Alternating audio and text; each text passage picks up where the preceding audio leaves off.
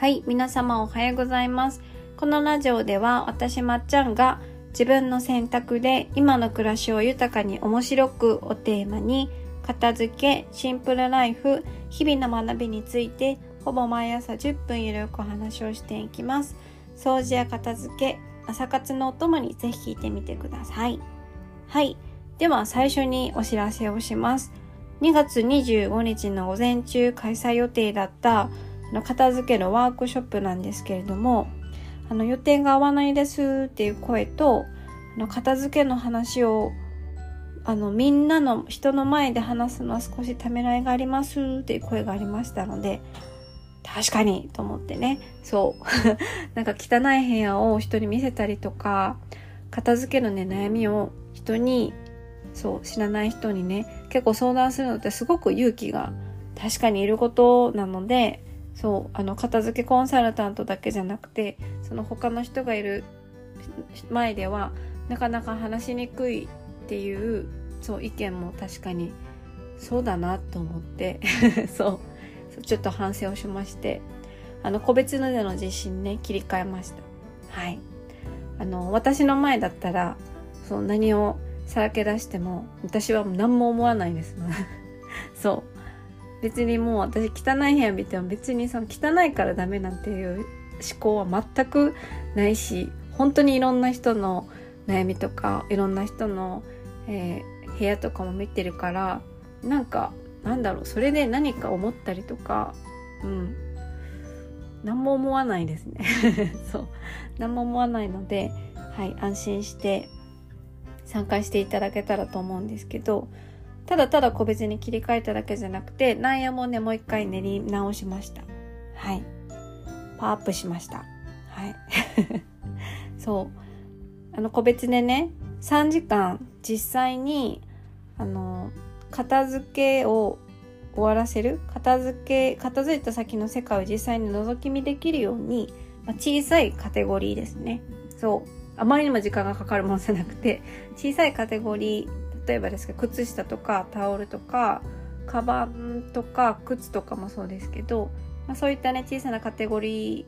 ーを実際に一緒に物と向き合いながら、えー片付けていきます。はい。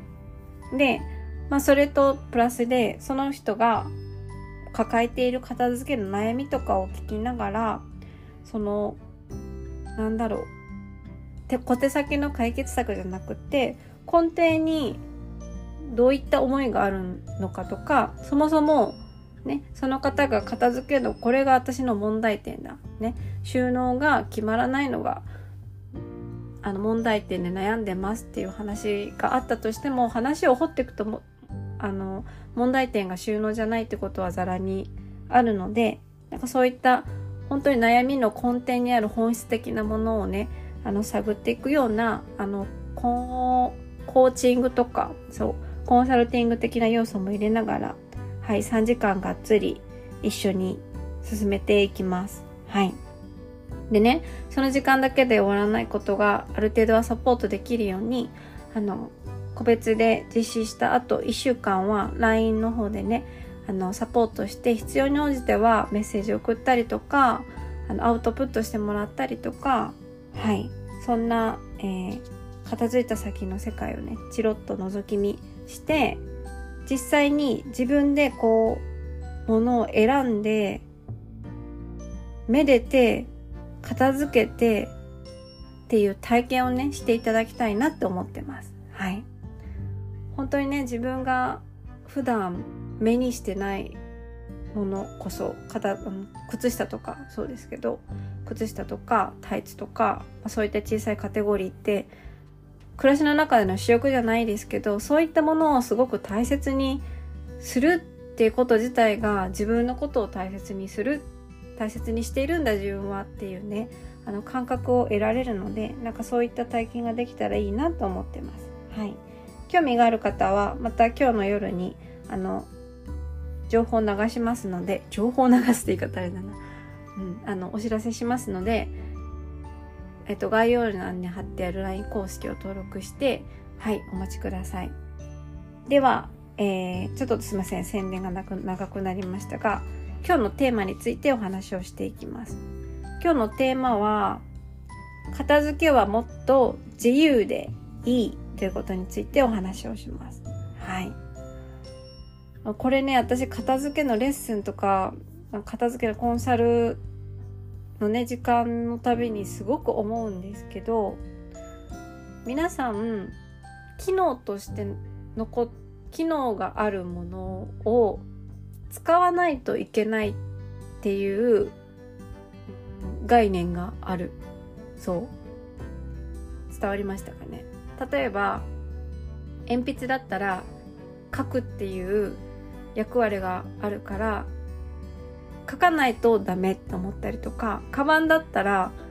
ねカバンっていうね物を運ぶ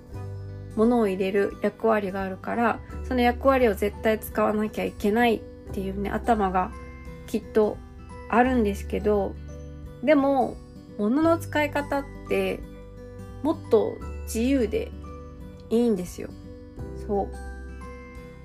だから片付けっていうのはもっと自由でいいっていうことでつながってくるんですけど結構機能があるんだけど機能としてその機能として使わずに飾ってめでておくってことってあるんですよね案外。例えばですけど これはあのねあの片付けのその長期サービスに入っている方と 話あの話しててすごい面白かったことなんですけど結婚式とか パーティーとかに持ってくカバンってあれやたらちっちゃくないですか？ねあれカバンっていう役割を果たしているのかよくわからないぐらいものすごいちっちゃいですよね。なんかもはやすごいちっちゃいものだとお財布とか携帯とかも入るんかそれみたいな。ねツッコミ入れたぐらい入れたいぐらいちっちゃいですけどあれってカバンっていう役割じゃなくってなんかファッションの一部なんですよね。本来の目的としては。らしいんですよ。そう。私は前調べたことがあるんですけどアクセサリー感覚だそうです。はい。特にそのセレブリティの方たちが持ってるようなカバンってめちゃくちゃ本当にちっちゃいし多分なんか チャックもついてんのかついてないのかよくわからないものがたくさんあるんですけどあれはいわゆるイヤリングとかネックレスとかそういったファッションの中の一部だからたとえカバンという機能があるとしてもカバンという機能を別に果たしてないし果たすことが目的じゃないらしいんですよ。そう。まあ、そんな感じでねあの結構贅沢な楽しみ方だと思うんですよ。機能として使わずにめでるっていうのは。だからもし皆さんがなんか着ないんだけどすごい好きな服とか可愛いんだけど使ってないポーチとかあった時に確かにね無理あの無理やり どうにか使う方向に持ってったりとか着る方向に持っていくこともいいんですけどそうじゃなくてもなんかすごく好きだったら飾ったりとか置いておくとか目に入れておくようにねあの大切に整えておくとか別に機能として使わなくてもいいんだよっていうことをね今日は伝えたかったです。はい。使わないっていうこと機能として使わないっていうことに罪悪感は感じないでほしいです。はい。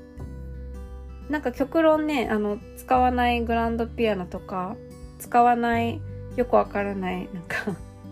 なんだろうものってたくさんあると思うんですよ。そう。だからそれはもう本当に最高の贅沢だと思って壁に飾っている絵と一緒です。もうめでる。もうそれが目的だと思ってそう使わないことに罪悪感を感じずに全力でめでて大事にしてあげてください。はい。というわけで、あの、知らない間に皆さんは片付ける中で、こうしなきゃいけない、使わなきゃいけない、使わな、使わなきゃいけないんだけど、使わないから手放さなきゃいけない、捨てなきゃいけない、でもできないからどうしようみたいな感じでね、片付けの中で皆さんが自然と思っているなんかルール子供の頃から作り上げた何かこうしなければいけないみたいなルールっていうのはすごくたくさんあるのでそう。片付けもね案外もっと自由でいいんですよ。そう。こうしなきゃいけないっていうのは結構ないのでそう。なんか原理原則だけ押さえておけば片付けっていうのはもっともっと自由で本来は楽しいものなのでそう。あのそれを知ってほしいなと思って今日は片付きはもっと自由でいいんだよっていうお話をしました。はい。というわけで今日もここまで聞いてくださってありがとうございました。はい。今日も皆さん、えー、一日をね味わい尽くしてください。はい。また明日お会いしましょう。ではでは。